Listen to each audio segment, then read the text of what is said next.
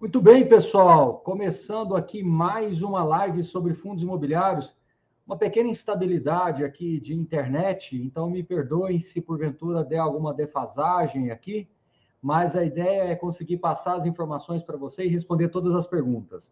Nós vamos para um, uma, um caminho aqui um pouco diferente, porque nós recebemos várias perguntas, montamos aqui uma apresentação onde boa parte dessas perguntas serão já serão respondidas após a apresentação desta desse, desses gráficos que a gente vai trazer aqui para vocês, tá bom? De toda forma, já tenho aqui também outras perguntas que serão respondidas, ou seja, hoje é um dia para a gente falar bastante sobre IRDM 11, Iridium Recebíveis Imobiliários, um fundo que veio ao mercado no início de 2018. Antes disso, quero lembrar a todos vocês que o QR Code da nossa Black Friday está aqui na tela, assinatura 3x2. Na descrição do vídeo também tem bastante coisa aqui disponível para que vocês possam acessar.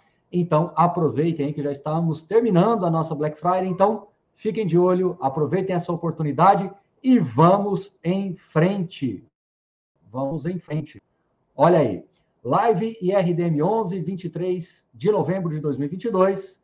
Vamos lá. Primeira coisa que eu quero trazer para vocês é mostrar aí uma certa correlação entre o crescimento da indústria de fundos imobiliários vis-à-vis o IRDM11. Hoje, como vocês sabem, a indústria de fundos imobiliários já está com quase 2 milhões de investidores, e à medida que o mercado foi crescendo, o IRDM11 também conseguiu acompanhar. Claro que uh, a quantidade de cotistas é inferior, né? Nesse segundo gráfico aqui, mostra o crescimento da base de investidores do IRDM11, hoje totalizando 273 mil investidores. Então, vou voltar aqui só para vocês entenderem, à medida que de 2018 para cá, que éramos, olha só que interessante, né? Menos aí de 300 mil investidores. Hoje, o que o Iridium tem é quase o que a indústria tinha no começo dele lá é, em 2018. Interessante esse número, né? Então, a indústria de fundos imobiliários ali no início de 2018 tinha menos de 300 mil investidores. Hoje é quase isso o que o Iridium tem. Então, mostra que o mercado está crescendo e o RDM vem acompanhando esse crescimento. Né? Um outro gráfico interessante, que inclusive eu fiz uma live com a gestão do fundo é, na segunda-feira. MXRF é o fundo que tem maior quantidade de cotistas, 711 mil investidores. O Iridium vem na sequência com 273 mil investidores. Aí na sequência VHCTR 207, CPTS 198, RECR 177, KNCR 158 e por aí vai até chegar ali no MCCI, 102 mil investidores. Então esses são os maiores, uh, são os fundos com a maior quantidade de cotistas hoje aí, os fundos de recebíveis imobiliários. Tá? A gente está falando aqui de fundos de CRIs especificamente. Um outro gráfico bem interessante que mostra o tamanho do patrimônio do Iridium hoje em 3,45 bilhões. Lembrando que, inclusive é interessante falar isso, ele já fez 12 emissões. Inclusive, ele fez uma recente, ele fez uma coisa bem diferente, né? No final do ano passado, ele terminou uma oferta e avisou o mercado que ele ficaria o primeiro semestre deste ano de 2022 sem fazer oferta. Então, ele deu um guidance de não, de não, de não novas ofertas, né? E aí, agora, em 2022, ele encerrou uma oferta com captação de 330, 340 milhões de reais e praticamente 12% de crescimento do fundo, né? E hoje, excluindo os fundos da Quineia, que na minha visão tem a maior ponta aí de distribuição, né? Que no caso é o Canip e o KNCR, o Iridium vem então em primeiro lugar, excluindo os fundos da Quineia, tá? E em terceiro lugar, também veja, eu estou falando apenas de fundos de CRIs, tá? Apenas de fundos de CRIs. Então, é um número bem relevante, né? 3,45 bilhões é bastante patrimônio para o fundo. Lembrando que o Iridium hoje tem mais de 120 CRIs, é, quase aí 50 fundos imobiliários na sua carteira. Inclusive, é uma das perguntas, a gente vai falar sobre isso daqui a pouco. Esse gráfico ele é muito interessante, né? Uma dúvida que muita gente tem qual foi aí, considerando aí desde 2018, março de 2018, né? Então o fundo tem mais do que quatro anos, quatro anos e meio, mais especificamente, o retorno dele contra as principais referências de mercado. Então ele ganha com folga, tanto do IPCA mais 6, quanto de 100% do CDI, e FIX e o próprio IPCA, obviamente. Então o fundo ele desempenhou, performou, deu o nome que você quiser aí, acima das principais referências de mercado. Principalmente, como vocês sabem, eu gosto aí de colocar sempre o IPCA mais 6, que na minha visão é um benchmark, é uma referência muito desafiadora para qualquer tipo de ativo, para qualquer tipo de, de, de, de, produto. Eu acho que o IPCA mais 6 é um, um benchmark sim a ser superado, a ser batido, e o Iridium vem conseguindo fazer isso desde o seu início, praticamente. Né? Só no comecinho ali do fundo que ele não bateu, e depois, ali no final de 2018 para cá, ele vem conseguindo desempenhar sempre acima do benchmark. Lembrando que o fundo hoje tem praticamente aí dois terços do patrimônio alocados em CRIs, né? cerca de 55% do patrimônio aí, inflação mais 8,4%, e quase 12% do patrimônio a CDI mais 5,3%, 5,4%, o que também é uma taxa média ponderada bem significativa. Esse outro gráfico ele é muito interessante, que ele mostra a média histórica dos rendimentos do fundo. Historicamente, historicamente, o Iridium pagou quase um real por cota, praticamente um real, né? 0,99. Então, historicamente, está aí na média um real por cota. Ora paga mais, ora paga menos. Então, se vocês observarem, nos últimos meses o rendimento caiu, que inclusive foi uma pergunta, né? Por que, que os rendimentos caíram? A, a resposta é muito objetiva e direta, por causa justamente da, do cenário de deflação que, que aconteceu aí nesses, nesses três meses, aí, julho, agosto, setembro tal, e o fundo sentiu esse baque, como vários outros fundos de CRIs, né? Mas a gente já percebe que o fundo já começa a, a, a mostrar alguma recuperação. Se você olha o último relatório gerencial, ele já parece que chegou ao piso aí possivelmente pode voltar para a sua média, que é mais próximo de um real, o que, na minha visão, comparando com o valor patrimonial do fundo, é praticamente 1% ao mês. Por falar em valor patrimonial, desculpe, daqui a pouco eu volto nesse gráfico, né? Daqui a pouco eu volto nesse gráfico, só um segundo. Por falar em valor patrimonial, aí um, um gráfico bem interessante, tá? Historicamente, o Iridium negocia com ágil, tá? De 16% que inclusive se você olhar ali o cenário 2019, 20, ele negociou com ágios extremamente altos, né? Até uma das perguntas, ah, quando que o fundo vai voltar para 130 reais, 125, 130 reais? Não, é, não, não tem como a gente saber isso, não tem como eu te dar essa resposta, mas se você observar, o fundo já chegou a negociar com 50% de ágio ali entre 2020 e 2021. Hoje, ele está praticamente na sua mínima histórica do ponto de vista de relação PVP. Então, olha só que curioso. Hoje é praticamente quando o fundo vem ao mercado. Ah, Baroni, mas ele está no preço correto? Bom, sim, né? Porque a, a, um fundo de CRI, em tese, ele tem que negociar no seu par ali de um para um. Então, hoje, o Iridium está praticamente no 1%, no, no, no PVP 1. Então, ele está exatamente no seu valor patrimonial, o que é bastante abaixo da média histórica do fundo. Se ele vai voltar para a média, eu não tenho como dizer. Mas o Iridium, como eu falei para vocês, estou mostrando, historicamente o mercado colocou esse prêmio. Então, um gráfico muito interessante, né? Agora tem um outro gráfico que, na minha visão, ele é mais interessante ainda, que mostra, esse, na minha visão, é mais interessante do que esse. Porque esse daqui mostra que o fundo está no pior momento do seu valor patrimonial. E é uma coisa que eu estou falando, falando, falando. O valor patrimonial de um fundo de boa qualidade é mais próximo de 97, 98. Então, se você olhar o, o valor patrimonial histórico do Iridium, médio, 97,48, que é basicamente 100 reais menos os custos do IPO lá atrás, né? Então, é mais ou menos isso, né? É mais ou menos isso, né? Então, o que me parece nesse gráfico é que o valor patrimonial do fundo, assim como de outros fundos de CRIs, ele está deslocado, né? É, tá bom, o correto não é estar tá muito acima de 100, como ele já teve. Ele já teve lá quase 102, né?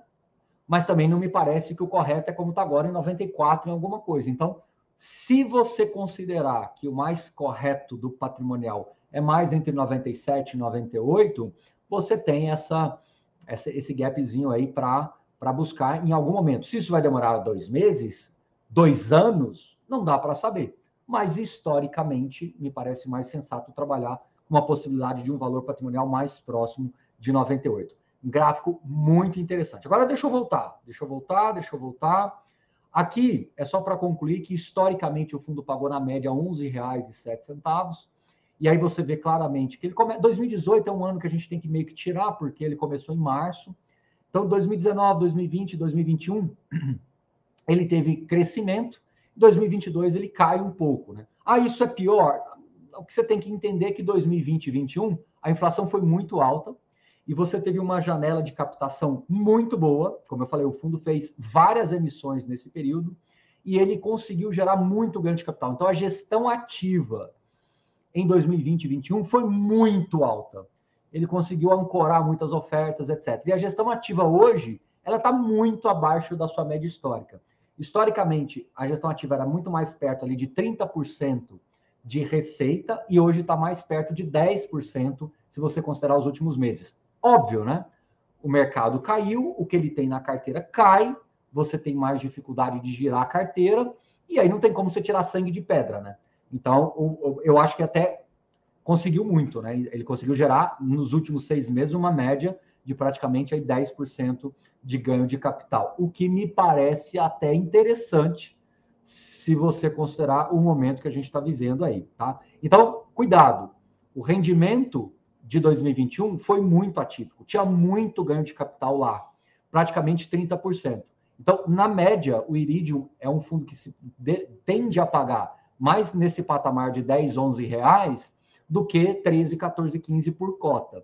E que se você fizer isso a valor patrimonial, é mais perto daquela média de 99 centavos, um real ou menos, um pouquinho, né? 90 centavos a um real por cota, que dá praticamente esse 1% ao mês, tá? Mas, de novo, não estou dizendo que isso vai acontecer. Eu só estou trabalhando com uma probabilidade, dado que você tem um fundo que tem numa média quase inflação mais 9 de uh, é, estruturação interna. Né? Então, assim, eu acho que isso é de estruturação de CRIs internamente no portfólio. Então, e CDI mais 5, que hoje dá um carrego muito positivo para o fundo. Então, me parece que esse número não está muito fora da realidade. Pode ser um pouco mais, pode ser um pouco menos, mas é isso, tá? E aqui mostra o quanto que 2021 ajudou o fundo tanto nas, nos giros como ganho de capital, como na própria inflação, que foi praticamente aí 10%, né? Então foi muita coisa de inflação e isso veio para o fundo, principalmente nos primeiros meses ali de 2022. Então, se você olha, em 2022 teve bem menos IPCA e o fundo conseguiu entregar um resultado maior. Lembrando que a gente está considerando só o resultado até esse momento aqui, tá bom? É, vamos lá, isso aqui a gente já falou, isso aqui a gente já falou.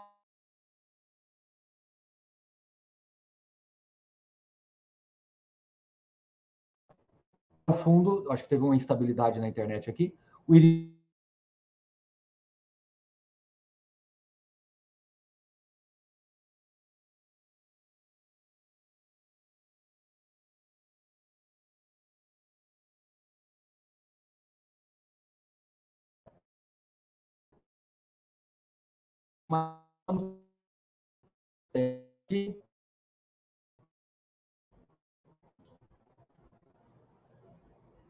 Espera aí.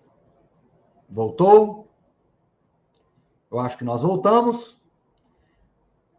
Está um pouquinho estável mesmo. Está um pouquinho estável, mas agora já deve estar voltando.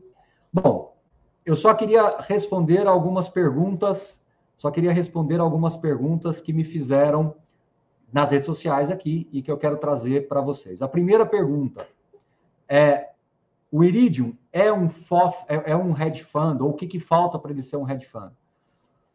É uma, é uma pergunta até um pouco polêmica, né? Porque dois terços do patrimônio está alocado em, em CRIs, aí você tem outro um terço que tem uns fundos que tem uma característica de renda fixa, meio que turbinada, e outro que são fundos imobiliários mesmo, inclusive de diversos setores. Eu vou ser muito franco com vocês.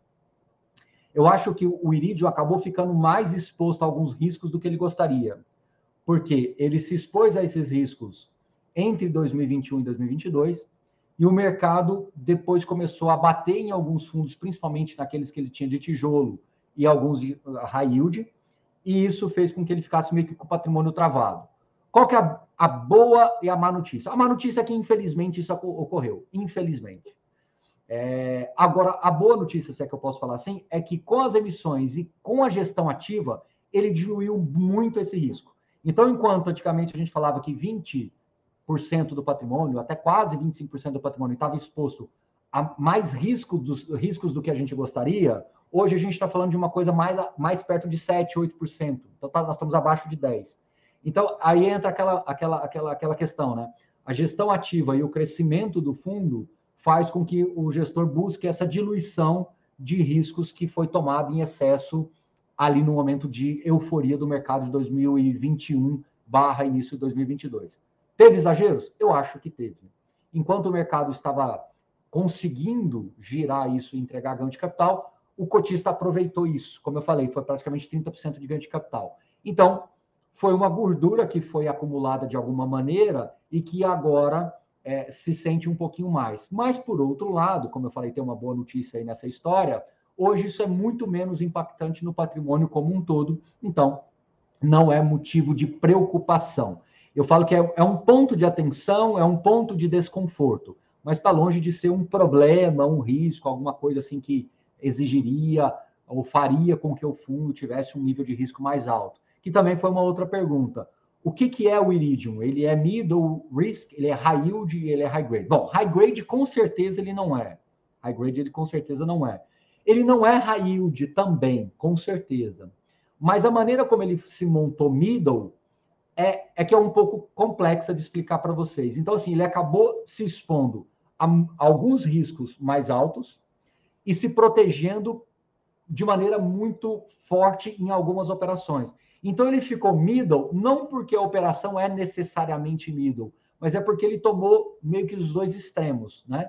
E isso, na média, acabou ficando interessante. Então ele é um fundo bem diferente dos seus pares. Eu acho que assim, o Iridium não é um fundo fácil de ser comparado, porque ele tem características de FOF em algum momento, ele tem características de fundo de CRI em algum momento, ele tem característica de hedge fund em algum momento, porque ele consegue fazer essa gestão ativa e capturar essas, essas oportunidades no mercado, porque ele é um fundo que tem uma base grande, uma gestão que, como eu falei, historicamente negocia com ágil, então ele consegue fazer algumas emissões pontuais. Então, por exemplo, nesse ano ele captou mais de 300 milhões, enquanto outros fundos mal sequer saíram do, do box, né? Estão lá no box até agora.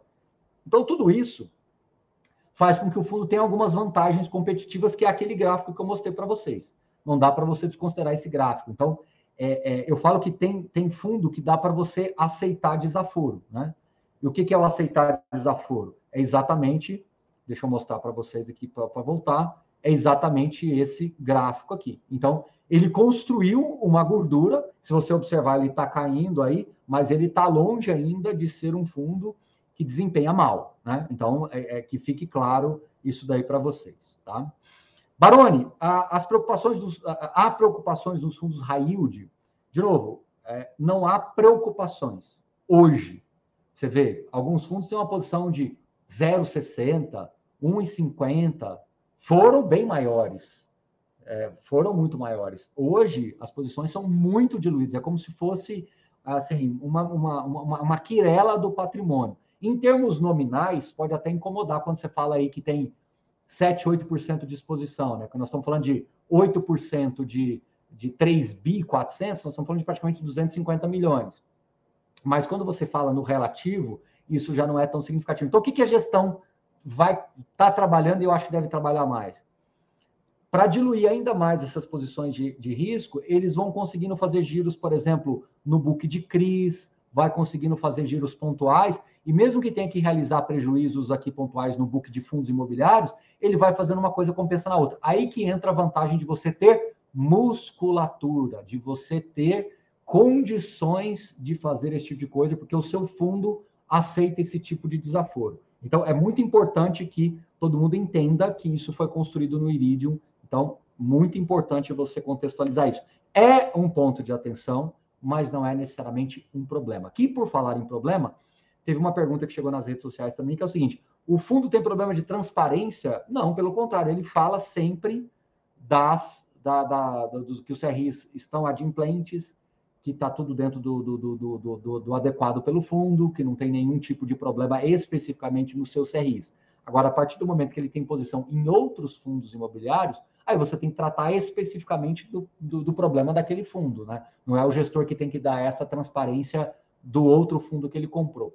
Mas eu acho que está tá muito bem claro as posições que o fundo tem, inclusive ele, ele, ele, o que ele compra e o que ele vende fica muito explícito ali no relatório. E se você pegar os últimos seis relatórios, você vai perceber claramente que o fundo se preocupou, o gestor, se preocupou com o excesso de posição que ele tinha high yield e foi diminuindo. Então, hoje, gente, é muito menos é, relevante, impactante essas posições. Se você me perguntasse há um ano atrás, era claramente um risco, um ponto de atenção a ser monitorado.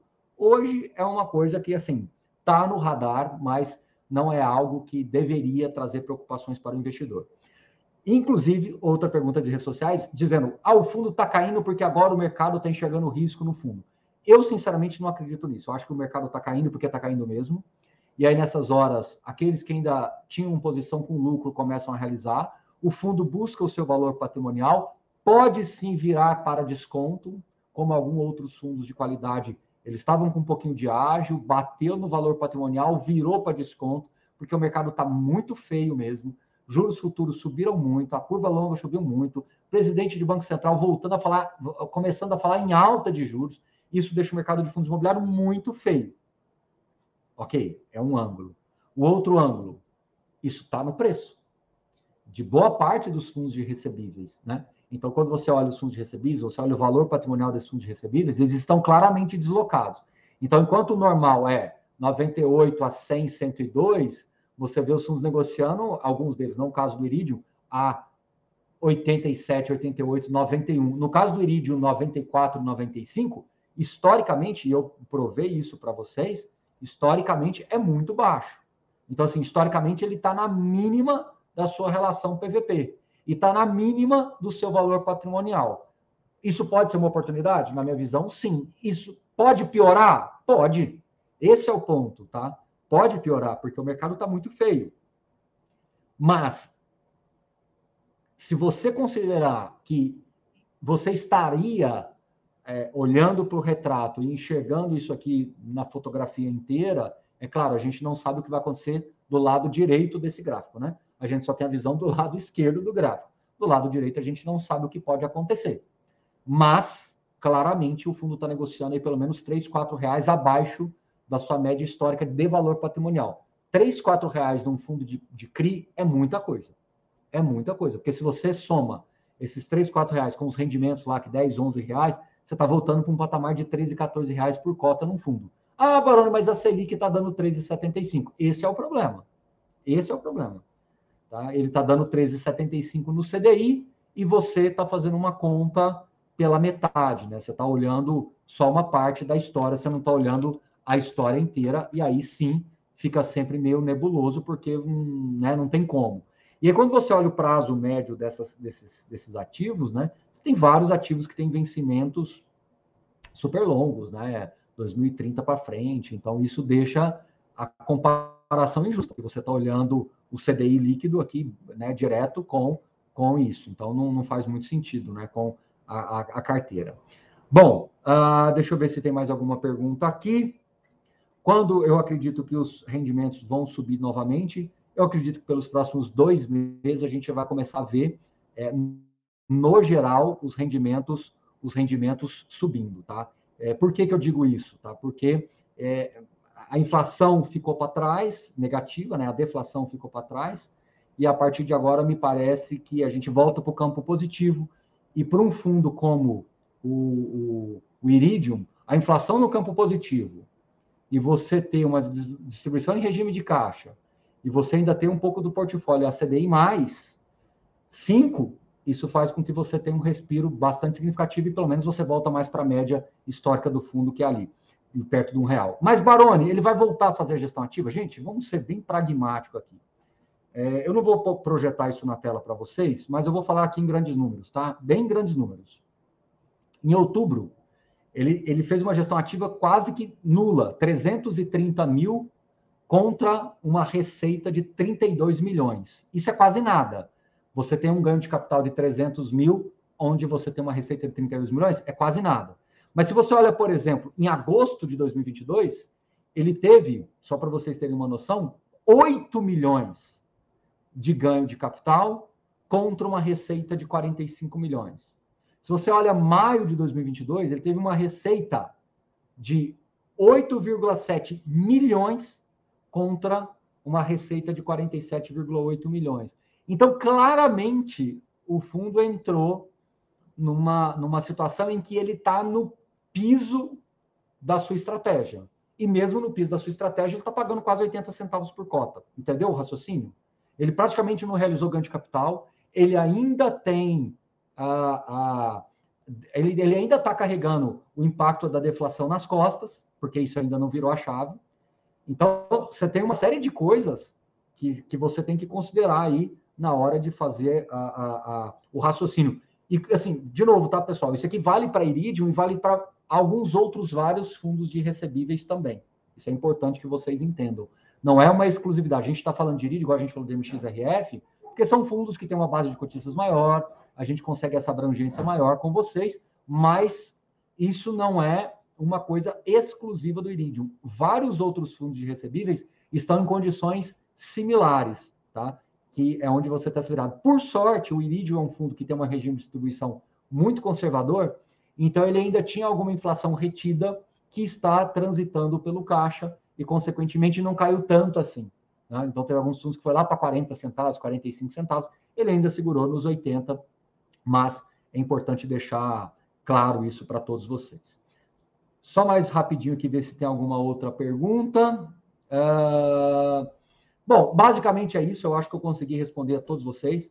Mas só para concluir aqui, é, comparar, comparar o Iridium com o FOF não acho correto. Comparar o, o Iridium com o clássico puro sangue fundo de CRI também não acho correto. Comparar o Iridium com o hedge fund também não acho correto. Eu acho que o Iridium ele acabou construindo uma tese única ele é um fundo que é ele, sabe? Assim, compará-lo pode te levar com algumas é, é, decisões equivocadas. Então, ele tem muitas particularidades, e isso foi possível porque a gestão conseguiu construir uma interlocução com o mercado, conseguiu, é, como eu disse para vocês, né? É, é, tá, tá, tá, tá, no próprio gráfico, eu não vou compartilhar de novo, mas assim, tirando o Urca, ele é o primeiro a negociar com o histórico de ágil, é, quando você pega em base de cotistas, tirando os fundos do Quineia, Canip, KNCR, ele é o primeiro com relação a, a, a tamanho de patrimônio, e tirando o MXRF, que está basicamente né, na, na, na, na, plataforma da XP, ele é o primeiro e também na quantidade de cotistas. Então, isso tudo faz com que ele tenha desenvolvido, nesses anos, uma estratégia muito peculiar. Então, assim, compare Iridium com Iridium. Tá? Eu acho que não me parece muito correto você compará-lo, porque pode te levar a decisões equivocadas. Agora, se você quer tê-lo na carteira ou não, isso é outra história.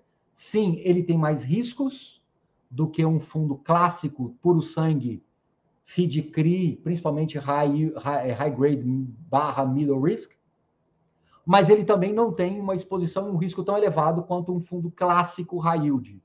Tampouco tem aquele travamento que ele tem aqui que os FOFs têm. Então, mas Baroni, eu quero uma resposta. Que resposta que você vai me dar? Se eu tivesse que, tá bom, eu quero colocá-lo numa caixinha, ele é o que mais se aproxima de um hedge fund, tá? Embora não tenha ações imobiliárias, embora não tenha é, SPS diretas, etc. Mas se eu tivesse que falar, tá, mas para que lado, Baroni? Seria mais para um lado de um hedge fund. Por quê? Porque ele conseguiu arbitrar muito bem esses books de fundos de, de, de crise de FIIs. Tinha hora que ele realizava muito no CRI e segurava no FI, tinha hora que ele realizava muito no FI e segurava no CRI. Então, eu acho que isso, é, se eu tiver que colocá-lo numa caixinha, se eu tiver, ela se aproxima mais de um hedge fund, tá? Bom, o uh, ah, que mais que tem aqui, que chegou nas nossas redes sociais? Bom, eu acho que é isso, pessoal.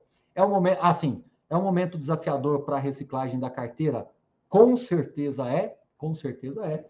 Tá? Não só para Iridium, mas para o mercado inteiro. O mercado inteiro vem para baixo, o que você tem na carteira também vem. Por isso que o valor patrimonial apanhou tanto, é, apanhou tanto aí historicamente falando, né? Está negociando aí três reais praticamente abaixo do seu VP histórico. Né? Lembrando que o VP já foi quase 102 e agora então está mais perto aí de 94, tá bom?